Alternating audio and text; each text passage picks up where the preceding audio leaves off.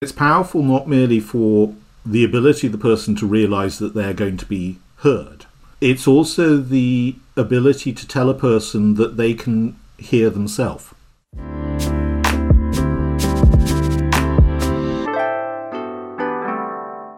Hallo und herzlich willkommen zu einer neuen Folge von Re:Vision, der Podcast des Fonds Soziokultur. Mein Name ist Silvia Bonadiman und ich freue mich, dass ihr dabei seid.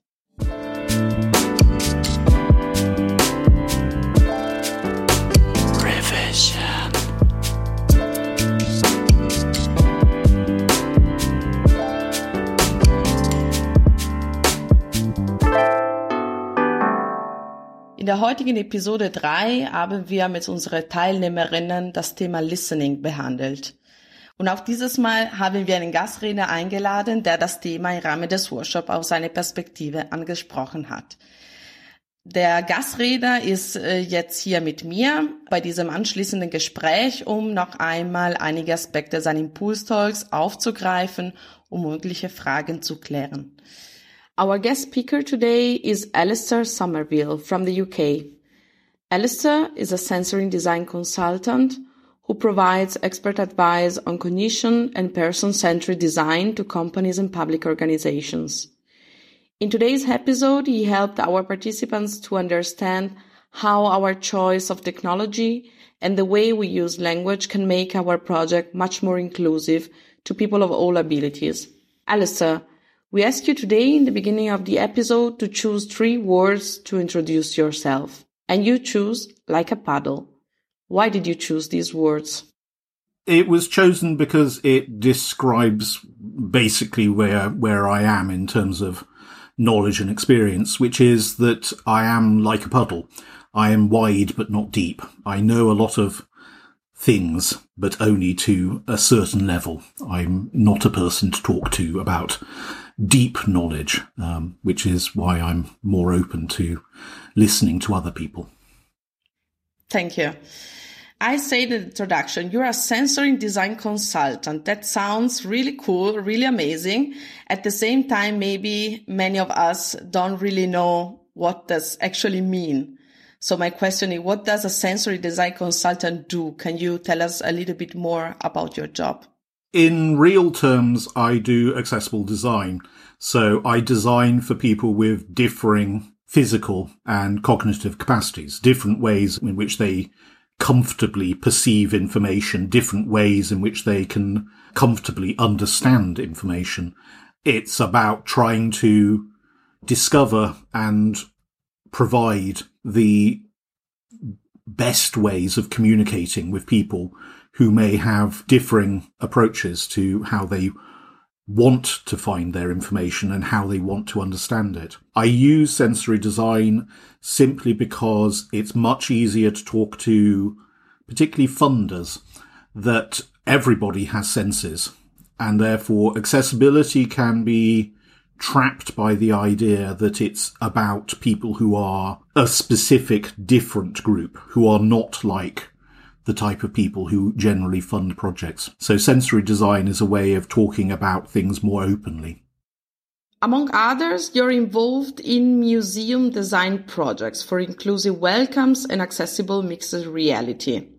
Which tools or technology are you using for these projects in order to make museums and within culture also more accessible? Can you make uh, a couple of practical examples? I'm not actually that interested in technologies in a sense that I'm more interested in discovering what people are comfortable with and which they have a sense of control over. So, say, for example, in virtual reality, when we were working on research projects there, we went over from the standard uh, virtual reality goggle systems to projection pods. So the idea that sort of uh, people are in a an immersive room space together, because we've discovered that the goggle systems were problematic for a lot of people in terms of the physical experience of having these goggle systems on, which are very heavy. The cognitive problems that we were finding with how the information was being perceived and sensed by people with different capacities, particularly when we were working with blind people. And also some safety issues when we were working with people who had cognitive impairments and particularly um, issues to do with paranoia and panic, where the goggle systems were a problem when people couldn't get out of the system fast enough. And therefore we went over to using a projection system and a room that people could be in. And it was much better for creating an accessible environment where people had autonomy, i.e. they could choose to leave, they could choose to be in there and they could choose where they were in the room. So these are some of the conversations and these are the kind of sort of ways in which we, we work is to actually work with people to actually discover what they feel is comfortable and what they feel is the best thing for them, rather than simply just walking in and saying, here is a technology, how do you wish us to adjust it for you? Okay. I'm thinking about our applicants, beneficiaries, and general listeners who may also want to make their projects more inclusive. And I was wondering if it's possible also for them to use this kind of tools of ways, um, more inclusive ways, or if these tools maybe are too expensive for them. I don't know. I'm thinking about really financial resources because we were talking about museums in London. I can imagine that they have other type of resources that sadly not uh, everybody has. Yeah, I mean, was, that example was purely just talking about virtual reality and sort of the way in which people sort of present technological solutions before they've actually talked to people about what they're comfortable with or what they want. That's going back to some of the conversation I've had earlier today is always try to have conversations with people about what they're comfortable with and what they like and dislike before you start talking to them about the specifics of what you're trying to do in your project. Accessibility is about creating a good welcome in that sense, in that if you have these conversations before talking about what you're interested in your project, then you are able to be aware of how you could adjust the way in which you present the project and adjust the way in which the project outcomes are framed because you've already had a conversation about what people find to be. And as I say, there is a certain sense that accessibility is about creating a good welcome, a comfortable environment. And that's why you need to talk about these things before you talk about what you're trying to do. Because, as I say, a lot of people have a habit of creating inaccessible products because they start talking about what they're interested in before they talk to people about what they're interested in and what they're capable of and wanting to do. And it's about rebalancing that relationship from the opening. I would always recommend people spend more time before they talk about their project creating social time to learn about what people are happy with and what they're actually interested in. Yes, I was also thinking that language and communication is actually, for sure, the less expensive tool that we can use in order to be inclusive. Um, I think it's important. We were also saying that in the episode, it's important to give information, to make information more accessible.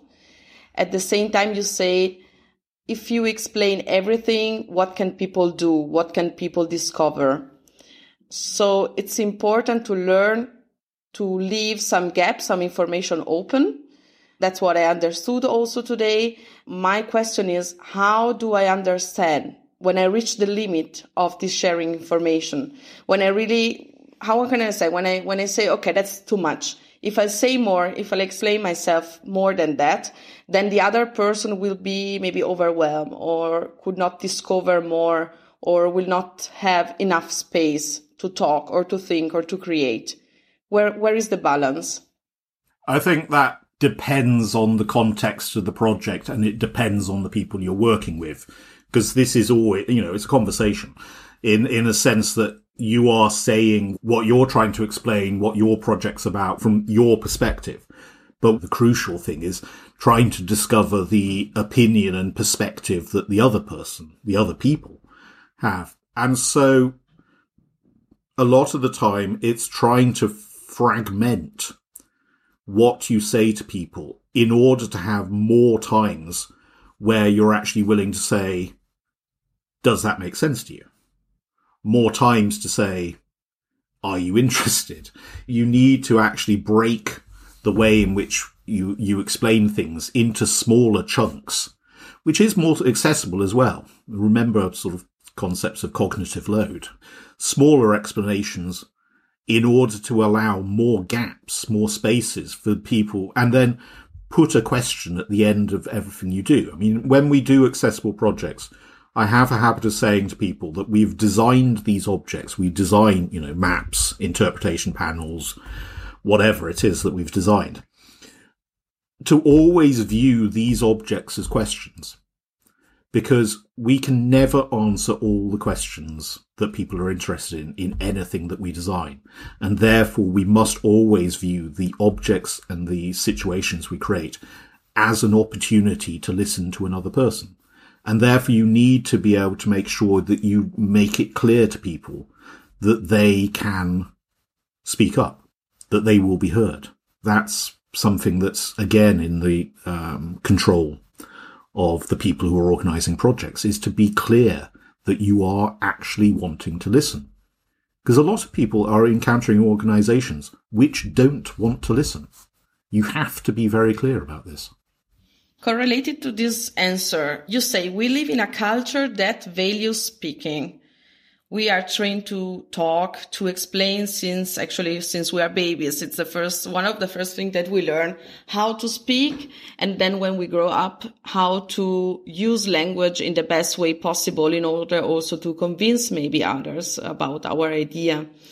So in our culture, we can say that listening is in comparison to speaking underrated, even though listening is actually more powerful in the long term you say we need to listen more and explain less. So to help people to improve their active listening, you developed a system based on three main points. Hold a place, pause and check yourself. Can you please explain us what these three principles are and more in general, what does it mean to listen to some, somebody? The three part process came out of work in um, structured listening and also in counseling training. And I think it's a way of just thinking about what you, as the person listening, are capable of and responsible for. So hold a space. The crucial power that almost all people in organizations running projects have is the ability to actually define a time and a place where people can be listened to. And it's an incredibly powerful thing, even if it is just saying, let's meet on Zoom. The ability to just say, I am here and I am listening is a powerful thing. And it's powerful not merely for the ability of the person to realize that they're going to be heard, it's also the ability to tell a person that they can hear themselves. And that comes out of counseling theory. The idea that many of us, again, don't actually have the ability to hear yourself and to be heard by a person from an organization, from a project is an incredibly powerful act. And yet it is also a very simple act in a sense that saying we're going to keep this room open for people who want to come in and talk to us, or we want to set aside this morning to be, you know, regularly for listening to people. It seems a small action on the part of the organization, and yet it's a huge action for the people with which it's communicating. The second one is pause, and that comes to the very crucial point of listening, which is learning to not merely be quiet, but be quiet and not be silent simply because you're thinking about your next reply, the next thing you want to say. Being quiet, pausing, stopping, in order to actually listen to what the person's saying to you. The idea that we listen not to reply, but to actually hear what the person is asking for or talking about. Many people do not have confidence in this stuff. And, and that's why just experimenting, trying is so important. And, you know, trying it with friends, trying it with people within your organization before you go and try it with other people is good, valid practice. And there are simple ways of practicing this stuff. The final part is check yourself. And that goes to the idea that when we listen, we have to be aware of our own personal prejudices and our own personal biases because there is the concept of honesty in listening. Are you actually listening to a person honestly? If they say something to you, are you actually going to listen to them and take an action? Are you actually going to honestly do something if they request it of you? Or are you actually already shut off from doing it? The people who are saying, you know, our organization wishes to listen to you, our organization wishes to design services or products with you, actually already know that there is no budget for doing something or there is no capacity to do something. And so when people come into a room and offer their ideas, offer their experiences, the people listening are not being honest. They need to actually, before they go into a room listening to people, be aware of what they are willing and unwilling to do. And they need to be honest with the people they're listening to about what the practice, what the listening will do. It needs practice and discussion amongst the group of people who are the organization. Never ever just leave an individual to do the listening for your organization. This is emotionally tough stuff. Make sure people who are in the situation of listening for a project for an organization are well supported. I also think that this system, this method, it's really powerful. Still, I think that it also has some preconditions, in my opinion, which make me wonder whether it's possible to apply to use this method in every circumstances. For example, I think it assumes that everybody is empathetic. Without empathy, in my opinion, it's not possible to truly listen to somebody. And you say it needs practice, but I, I wonder if it's possible to do it in this case. If somebody is not really empathetic, that's one thing. And the second point, uh, it assumes also that the idea that it's possible to apply this method to all groups and cultures. Actually, people from different cultures with different backgrounds from different population groups and so on, they don't think or act or listen all at the same way. So how do you explain this aspect? How do you deal with these issues? Yeah, both those are very valid points. To start with the empathy thing, I'm actually not a great fan of empathy. And again, this comes out of counseling training more than anywhere else, in a sense that empathy is really hard to do and it's also emotionally, in terms of what needs to be done, really hard, which is why counselors always talk about how much they actually remain slightly backed off from empathy. They, they use sympathy. I mean, the linguistics here may not translate very well. Um, but sympathy, which is the idea of being next to a person not saying that your experience or your knowledge of an experience is the same. Empathy puts you into the exact space that a person is in. And actually that's possibly intrusive. Sympathy, being there, being next to a person, being open to listening to them can be good enough. Empathy can go wrong. As you say, it's something which needs a lot of training to be able to use. And I've seen empathy, particularly in accessibility projects, I've seen empathy exercises go very, very wrong because the way in which some individuals react to the situation emotionally goes very, very wrong. I would always remain aware of using empathy, but I would take care when I do it. I only use it in very, very small amounts of time. The other side of what you were talking about, which is listening and listening in different communities, I fully agree. In one of the things which changed the way in which I practice, and particularly in co-design terms, is some of the work which has been done in what's known as indigenous research techniques, which is actually looking to non-Western cultures and looking to understand Western biases in the way that we work professionally. So there's a very good book from the University of Botswana called Indigenous Research Techniques by um, Bagalele um, Chilisa.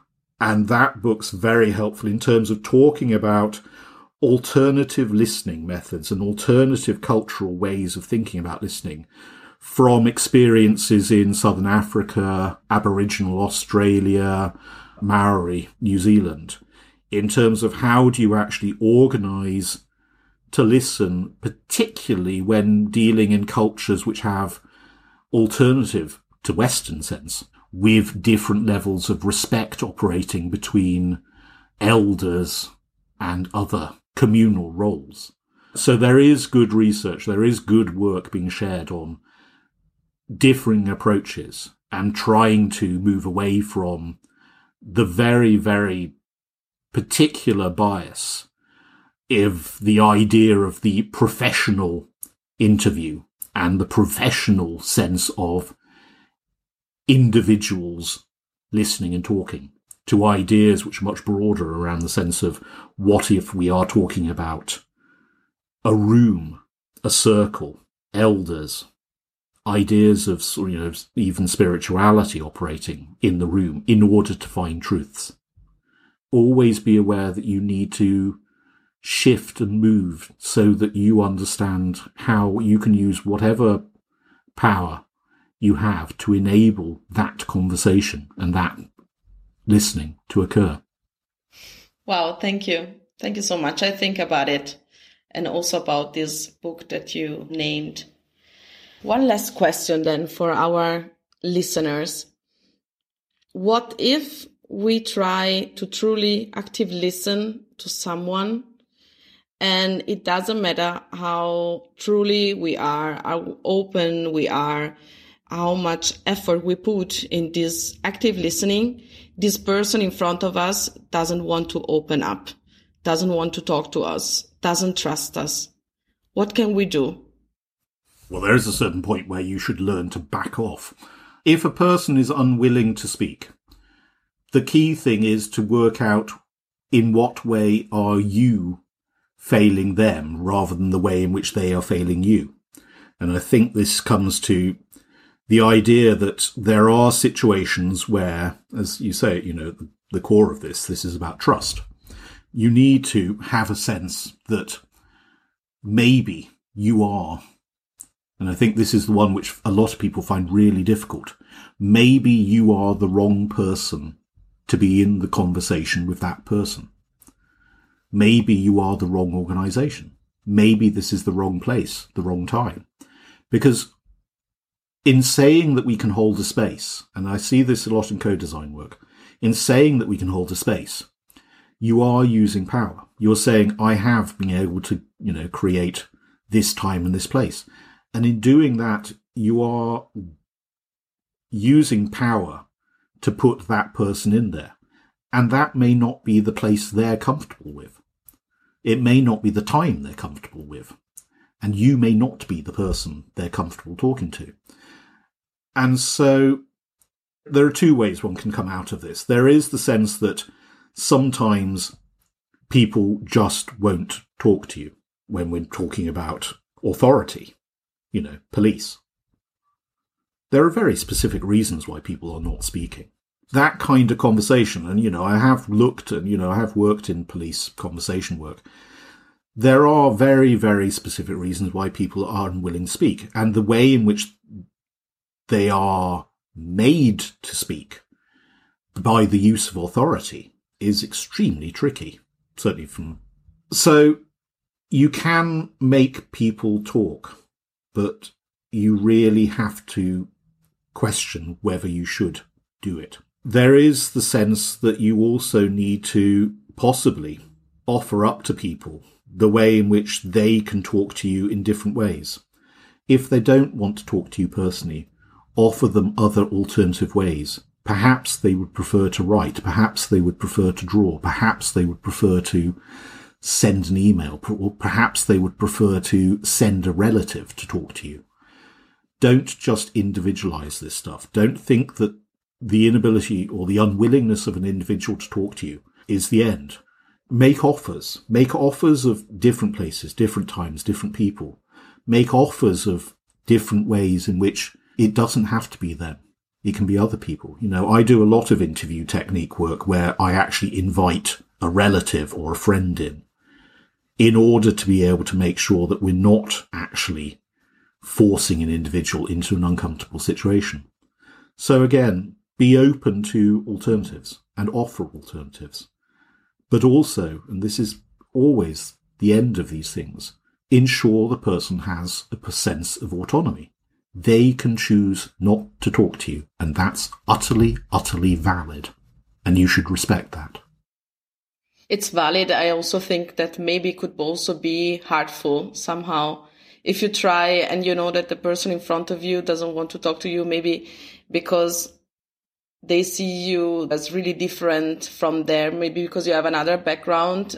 Thank you for these advices are really, really helpful for sure. Even though, as I say, they could be maybe it could be difficult to accept it, but uh, yes, there are alternatives. That's that's a really important message. So thank you so much for this interview, Esther.